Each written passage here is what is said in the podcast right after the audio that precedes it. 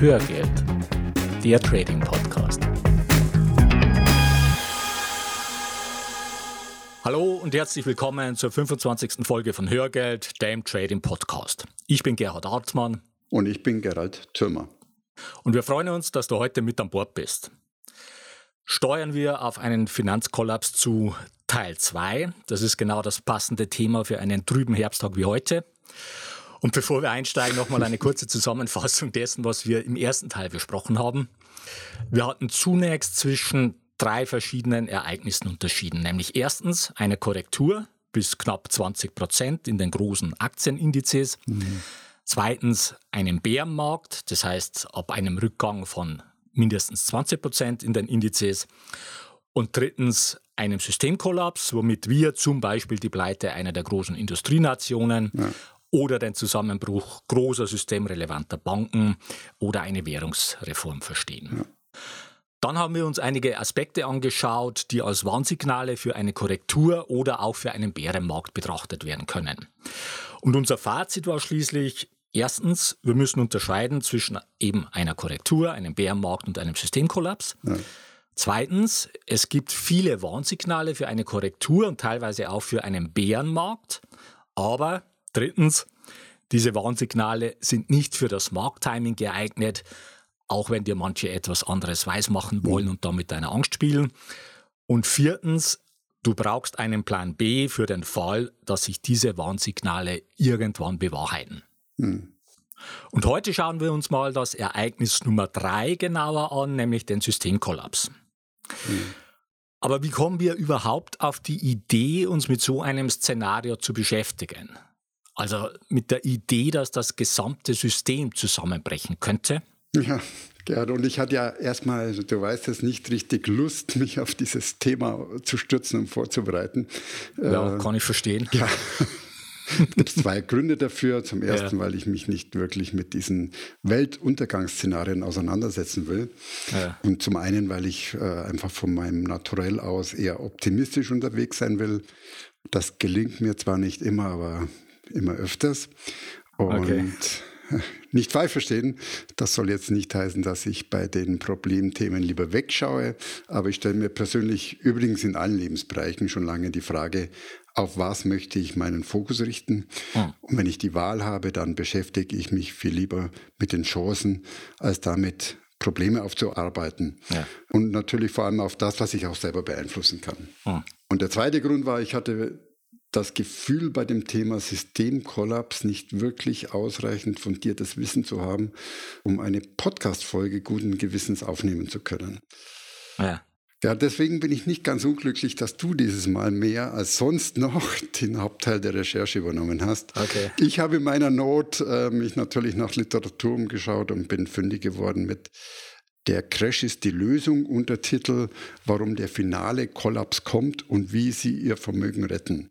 Das Buch ist geschrieben von den Autoren Matthias Weig und Marc Friedrich. Mhm. Erschien im Mai 2014, also nicht mehr ganz brandaktuell, aber die skizzierten Szenarien haben in vielen Fällen auch 2017 noch ihre Gültigkeit.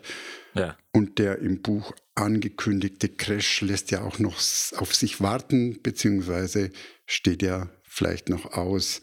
Mhm. Und ich bin wirklich froh, dass ich mir die Hörbuchversion geholt habe lesend hätte ich das erforderliche Durchhaltevermögen nicht äh, eigentlich nicht aufbringen können. Die beiden, ja, die beiden verordnen sich selber zum Lager der optimistischen Menschen. In dem Buch lassen sie aber davon definitiv überhaupt nichts durchblicken. Also wer unter depressiven Symptomen leidet, dem kann ich nur abraten, das Buch in die Hand zu nehmen. Und Anmerkung am Rande, Inhaltlich konnte ich nicht immer die Ansichten der beiden Autoren teilen. Nichtsdestotrotz werde ich immer wieder mal vielleicht den einen oder anderen Punkt aus dem Buch mitbringen. Okay. Also Gerhard, zurück zum Thema. Fang du mal an. Jo. Ja, also ich kann sagen, dass es mir im Prinzip genauso geht. Ja, okay. Also mir hat keine unserer bisherigen Hörgeldfolgen mit Abstand so wenig Spaß gemacht wie die hier. Es ist einfach nicht schön, sich mit diesen Themen zu beschäftigen. Ja. Es ist wirklich frustrierend und deprimierend, weil es auch tatsächlich alles ziemlich real ist, hm. wie wir gleich noch sehen werden. Aber nichtsdestotrotz, wir haben es jetzt mal durchgezogen. Und die Frage war ja, warum beschäftigen wir uns überhaupt mit so einem Szenario eines Finanzkollapses? Ja. Und wir sind da jetzt nicht wirklich den Angstmachern auf den Leim gegangen, sondern wenn wir einfach nur mal neun Jahre zurückgehen zum Höhepunkt der mhm. Finanzkrise, 5. Oktober 2008, das war ein Sonntag. Und da sind Angela Merkel, die war auch damals schon mhm. Bundeskanzlerin, und der Finanzminister Pierre Steinbrück vor die Kameras getreten. Und die haben unter anderem folgende zwei Sätze gesagt. Wir sagen den Sparerinnen und Sparern, dass ihre Einlagen sicher sind. Mhm. Auch dafür steht die Bundesregierung ein. So, warum haben die beiden das gemacht? Ja. ja, ich vermute ja, weil sie aus irgendeinem Grund großen Handlungsdruck hatten und weil es ihnen einfach zu heiß unter dem Hintern wurde, flapsig gesagt. Ja, das kann mhm. man so sagen. Also die beiden hatten tatsächlich Informationen damals von der Bundesbank erhalten, dass Bankkunden und zwar in Deutschland, in großen Mengen Bargeld abheben. Und dass die Gefahr besteht, dass sich das zu einem sogenannten Bankrun entwickelt, also zu einem Räumen von Bankkonten in großem Stil. Und wenn das passiert wäre, dann wäre das genau unser Ereignis mhm. Nummer drei gewesen, über das wir heute mhm. sprechen. Das heißt, wir standen schon mal kurz vor dem Systemkollaps. Und zwar nicht nur in Deutschland, sondern in ganz Europa und den USA. Mhm dank mhm. der Finanzkrise. Und wenn irgendwann mal die Archive geöffnet werden, in 10, mhm. 15, 20 Jahren, wie auch immer, dann wird man auch nochmal nachlesen können, wie knapp das damals wirklich mhm. war. Mhm. Ja, und da stellt sich natürlich die Frage, was würde passieren, wenn heute eine der großen Industrienationen in Schwierigkeiten kommt. Ja. Aus meiner Sicht wäre das nicht mit einem Staatsbankrott, wie wir in Argentinien erlebt haben, vergleichbar mit der weltweiten hm. Verflechtung heute, sage ich mal, droht in diesem Fall ein viel stärkerer Dominoeffekt. Ja, auf jeden Fall. Ja. Also ich glaube, der entscheidende Unterschied ist einfach die Größe und das Gewicht äh, einer Nation. Ja. ja. Argentinien ist irgendwie handelbar und da hat man sich auch dran gewöhnt. Ja. Aber lasst es jetzt mal Deutschland oder Europa irgendwo oder USA Europa, sein. Glaube, ja. Hm. ja. irgendwo in Europa. Also Italien ist schon eine Megabaustelle. Und vielleicht an der Stelle noch eine äh, witzige Bemerkung am Rande. Angela Merkel und äh, Per Steinbrück, die wussten damals, als, als sie vor die Kamera traten, überhaupt nicht, was sie da eigentlich mit ihrem Statement mhm. garantierten.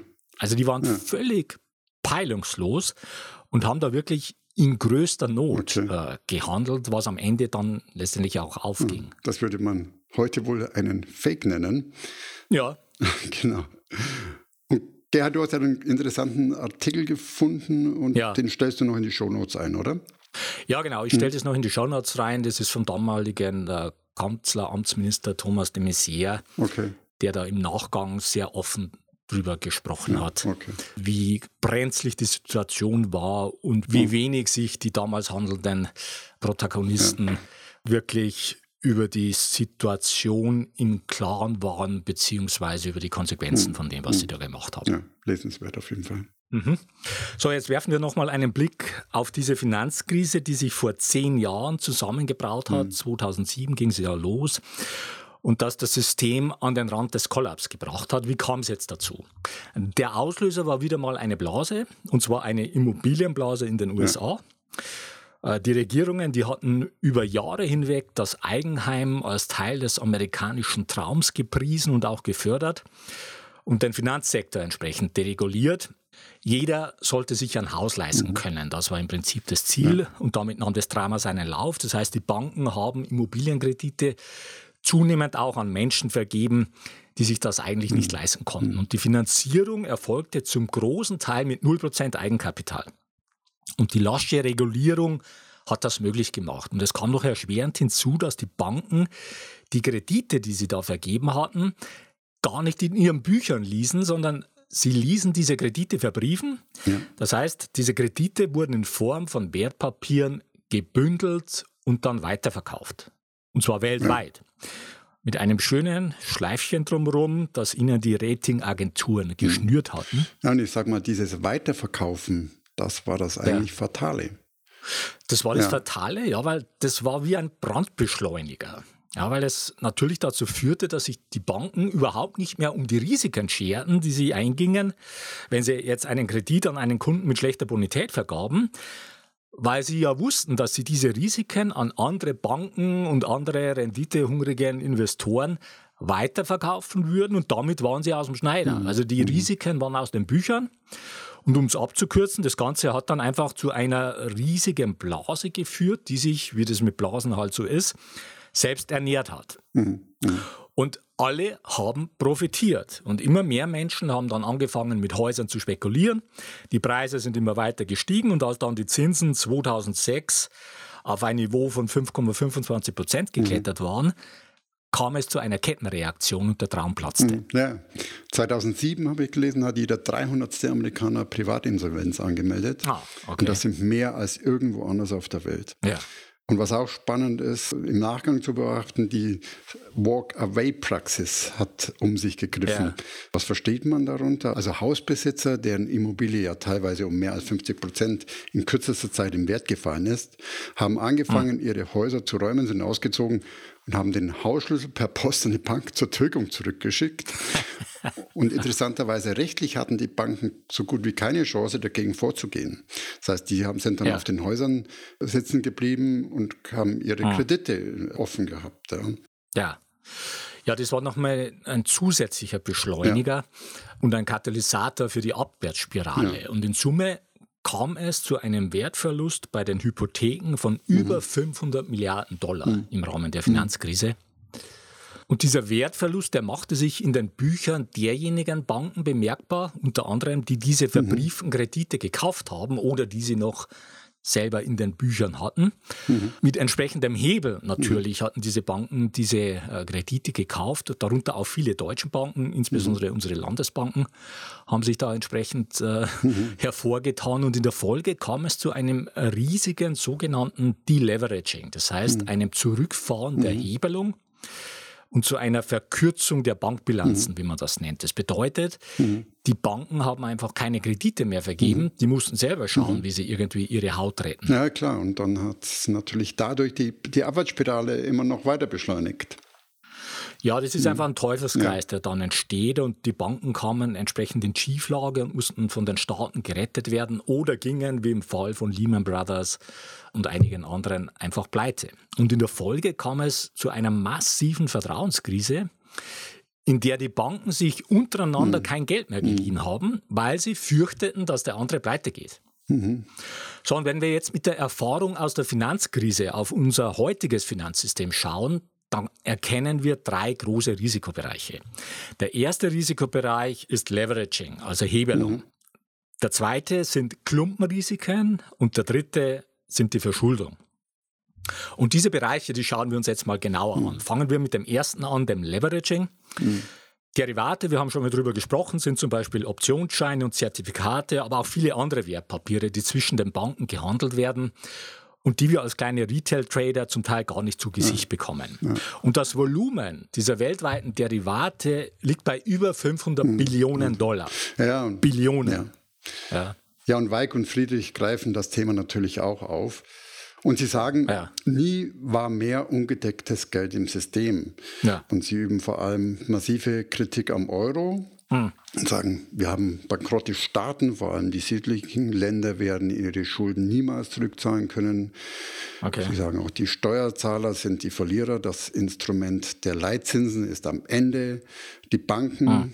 too big to fail und systemrelevant. Hatten wir ja schon. Ja.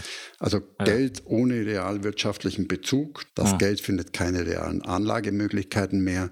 Es produziert eine Spekulationsblase nach der anderen und wir leben einen Wohlstand auf Pump. Ja, da ist sicher viel Wahres dran und ja. wir werden insbesondere nochmal zur Situation der verschuldeten Staaten in der nächsten Folge kommen. Jetzt werden wir nochmal zurückkommen zum Volumen der Derivate. Wie gesagt, mindestens 500 Billionen. Es gibt Schätzungen, die gehen noch weit darüber hinaus. Und einfach mal im Vergleich dazu, der Wert des weltweiten Bruttosozialprodukts, mhm. der lag 2016 bei 75,5 mhm. Billionen Dollar. Mhm. Ja, das ja. heißt, wir haben hier einen Berg, mhm. jetzt bei den Derivaten, der mindestens dem sechseinhalbfachen, wahrscheinlich noch mhm. viel mehr, dessen entspricht, was auf der ganzen Welt produziert ja. und geleistet wird. Ja, und wir haben diesen Vergleich schon mal in einer früheren Folge gebracht. Aus meiner Sicht ist das eine Pyramide, die auf dem Kopf steht und in der Regel ist das keine sehr stabile Konstruktion, so eine auf dem Kopf stehende Pyramide. Aber worauf es uns hier speziell heute ankommt, ist der Aspekt des Leveraging. Ja. Die Banken, die diese Derivate in ihren Büchern stehen haben, die arbeiten nämlich hier mit großen Hebeln. Mhm. Und nehmen wir mal Goldman Sachs. Die halten Derivate in Höhe von über 41 Billionen Dollar. Und dem mhm. stehen Vermögenswerte in Höhe von 860 Milliarden Dollar gegenüber. Das macht nach Adam Riese einen Hebel von 48. Mhm. Bei der Citigroup als zweites Beispiel ist es ein Hebel von 26. Und unser Problemkind, die Deutsche Bank, arbeitet ja. mit einem Hebel von gut 28. Mhm. Ja. Und ich erinnere an der Stelle nochmal an eine unserer ersten Folgen von Hörgeld. Ja. Da habe ich ja mal vorgerechnet, dass wir bei einem kreditfinanzierten Immobilienerwerb sehr schnell mit einem Hebel von 10 in Bezug auf das eingesetzte Eigenkapital unterwegs sind. Ja, genau, das wird häufig unterschätzt. Ja. Aber ja. die Banken, die drehen hier noch ein viel größeres Rad. Und wenn du jetzt selbst mit Hebel oder Margin tradest, dann hast du eine Vorstellung davon, was diese Größenordnungen von Hebel ja. bedeuten. Ja. Und jetzt kann man das natürlich nicht eins zu eins vergleichen, weil die Banken ein kompliziertes Riskmanagement betreiben und sich entsprechend gegenseitig absichern.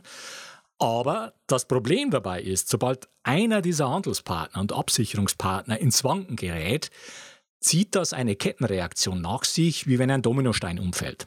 Ja. Man kann das wirklich exemplarisch am Beispiel der AIG nachvollziehen. AIG, American International Group, die waren lange Zeit der größte Versicherungskonzern der Welt und sind nach wie vor ein Wettbewerber zur Allianz. Ja. Und als Bank oder auch als anderes Unternehmen konntest du dich bei AIG gegen Kreditausfälle deiner Geschäftspartner versichern mhm. über mhm. sogenannte Credit Default Swaps, CDS. Und das hat für alle Beteiligten lange bestens funktioniert, bis die Finanzkrise kam. Hm. Da sind nämlich dann Kredite massenweise ausgefallen und die Kunden von AIG standen alle plötzlich auf der Matte und wollten ihren Schaden beglichen haben. Mhm. Mhm. Das Problem war nur, AIG hatte gar nicht das Kapital, um den Schaden in der Höhe zu begleichen. Ja, es war plötzlich ein riesiges Klumpenrisiko äh, aufgetreten. Und um das mal in Zahlen zu fassen, 2008, also zum Höhepunkt der Finanzkrise, hat AIG einen Verlust von 100 Milliarden Dollar ausgewiesen. Mhm. Und knapp 62 mhm. Milliarden davon allein im letzten Quartal 2008. Das war der höchste Verlust, den ein Unternehmen jemals in einem Quartal ausgewiesen mhm. hat. Mhm. Und der Staat und damit die Steuerzahler haben AIG mit insgesamt 182 Milliarden Dollar gerettet und zwangsverstaatlicht was mhm. die teuerste einzelne Rettungsaktion der gesamten Finanzkrise war. Mhm. Und hätte die mhm. US-Regierung das damals nicht gemacht, dann gäbe es diese heutige Hörgeldfolge gar nicht. Mhm, Wahnsinn. Ja, weil wir dann den Finanzkollaps schon hinter uns hätten. Ja. Das wäre schon passiert. Ja, ja. ja. Ja, du sagtest ja schon in der letzten Folge, man kann leicht auf die Rettung der Banken draufhauen. Mhm. Das ist immer sehr publikumswirksam und populistisch. Ja. Und ja, und ich bin ja eigentlich sonst auch jemand, der immer dafür plädiert, die Banken mehr in die Verantwortung zu nehmen. Mhm. Aber solange die gesetzlichen Auflagen für die Banken so sind, wie sie sind, ja. haben die Regierungen aus meiner Sicht bis heute nicht wirklich eine Wahl. Ja, also ich wüsste nicht, was die Alternative ja. Äh, zu diesen Rettungen gewesen wäre. Also es wäre wirklich genau. zum Kollaps gekommen. Ja. Also in Summe, wir können sagen, Leveraging in Kombination mit dem Auftreten eines Klumpenrisikos ist ein Riesenproblem in unserem Finanzsystem. Mhm. Und mit den neuen Regulierungsvorschriften im Rahmen von Basel III versucht man zwar dagegen zu steuern, indem man den Hebel auf 33 beschränkt. Ja. Was ja immer noch viel zu hoch ist. Ja, natürlich. Also es ist immer noch ja. ein Riesenhebel. Ja. Aber momentan sieht es auch eher danach aus, dass die Amerikaner unter Trump da gar nicht mitziehen werden ja, und ja. eher wieder in Richtung noch weiterer Lockerungen steuern. Ja. Nichts gelernt, kann man da nur sagen. So, wir sind beim Thema Leveraging und Klumpenrisiken, was für sich genommen schon Anlass zur Sorge genug wäre. Hier kommen aber noch zwei weitere kritische Aspekte dazu. Der erste Aspekt ist, dass Europa und insbesondere die europäischen Banken die Folgen der Finanzkrise noch in keinster mhm. Weise überwunden haben. Die europäischen Banken, die sind in Summe in einem desolaten Zustand. Und Vice Ratings, ein unabhängiges Ratingunternehmen in den USA, die bewerten 44 Prozent der großen Banken in der Eurozone mit D plus oder schlechter. Mhm, mh. Und von den weltweit sechs größten gefährdeten Banken stammen vier aus der Eurozone. Und mhm. am schlimmsten, ja. Wir haben es vorhin schon mal erwähnt, sieht es dabei in Italien aus. Von den zehn größten italienischen Banken mhm. haben neun ein Rating von D und schlechter. Mhm. Neun von mhm. zehn. Ja, Wahnsinn. Ja. Weig und Friedrich, die legen auch äh, auf, genau auf dieses Thema in ihrem Buch einen ganz starken Fokus. Ja. Äh, und, und ein sehr großer Teil beschäftigt sich mit dem Zustand der Banken. Ja, was ja wirklich ein Riesenthema ist. Wir haben ja, einen entsprechenden Link in die Show Notes reingestellt, was diese Ratings betrifft. Und der zweite kritische Aspekt ist der, dass während der Finanzkrise viele Banken von anderen Banken übernommen wurden, um sie vor der Pleite zu retten. Mhm. Mhm. Allerdings natürlich mit der Konsequenz, dass die verbliebenen Banken noch größer geworden sind und sich dadurch die Klumpenrisiken noch weiter erhöht haben. Mhm. So, und damit kommen wir zum Fazit für die heutige Folge. Erstens, ein möglicher Systemkollaps ist ein reales Risiko. Mhm. Zweitens, Leveraging und Klumpenrisiken stellen eine ernste Gefahr für das Finanzsystem dar. Und drittens, 44 Prozent der großen Banken in der Eurozone sind angeschlagen. So, und jetzt noch ein rechtlicher Hinweis. Die von uns bereitgestellten Informationen, Tools und Softwareprogramme dienen ausschließlich zu Informations- und Ausbildungszwecken und stellen keine Empfehlungen mhm. zum Kauf von Geldanlagen, gleich welcher Art dar. Mit anderen Worten, du bist für deine Anlageentscheidungen selbstverantwortlich. Mhm. Ja, und an dieser Stelle ein Update. Wir haben in den letzten Wochen viele Anfragen erhalten, wann denn die Seminare starten. Also, wir werden in Kürze die Seminarinhalte bekannt geben.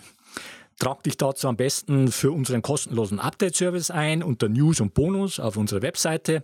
Darüber bleibst du auf dem Laufenden. Die Seminare selbst werden im Frühjahr stattfinden. Mhm. Die Entwicklungsarbeiten für das Lizenzmanagement der Software-Tools und für die Anpassung der Website, die ziehen sich doch länger als ursprünglich geplant. Mhm. Und es nimmt konkrete Formen an. Sehr schön. Ja, genau. Es geht, es geht vorwärts. Ja. Ja. So, und jetzt zu unserem Pick der Woche. Wir hatten ja in der letzten Folge über den Nobelpreisträger Robert Schiller und sein Schiller-KGV mhm. gesprochen. Mhm. Und daraufhin hat uns Robert Schiller angerufen, um sich mit uns über einen Gastbeitrag abzustimmen, den er für die Süddeutsche Zeitung erstellt hat. Ja, das stimmt jetzt aber nicht wirklich. okay, okay. es war anders. Also, okay, der, Robert, der Robert Schiller, der hat einen Beitrag für die Süddeutsche erstellt, ohne sich vorher mit uns abzustimmen. Unglaublich. Sowas. Fahrlässig von ihm. Aber wenn man den Artikel liest, dann könnte man wirklich mhm. meinen, er hätte uns vorher angerufen. Okay. In dem Beitrag geht es nämlich wirklich genau um die Themen, die wir in der letzten Folge besprochen haben. Es geht um die aktuelle Bewertung des Marktes, das Schiller KGV, die Definition eines Bärenmarktes und die Frage, steht uns so ein Bärenmarkt bevor? Und mhm. Schiller kommt zu denselben Schlussfolgerungen wie wir auch. Nämlich erstens, die hohe Bewertung ist ein Warnsignal. Und zweitens, das bedeutet nicht automatisch, dass der Bärenmarkt kurzfristig vor der Tür steht. Also, das hat uns natürlich gefreut, dass Robert Schiller unsere Ansichten teilt. Den Link dazu findest du in den Show Notes. Und damit kommen wir jetzt zu unserer Bitte in eigener Sache. Wenn dir unser Podcast gefällt, dann würden wir uns freuen, wenn du eine kurze Rezension in iTunes reinstellst. Das geht ganz einfach und schnell und hilft uns im Ranking weiter nach oben zu kommen und besser gefunden zu werden und ist für uns eine zusätzliche Motivation, mit Hörgeld weiterzumachen.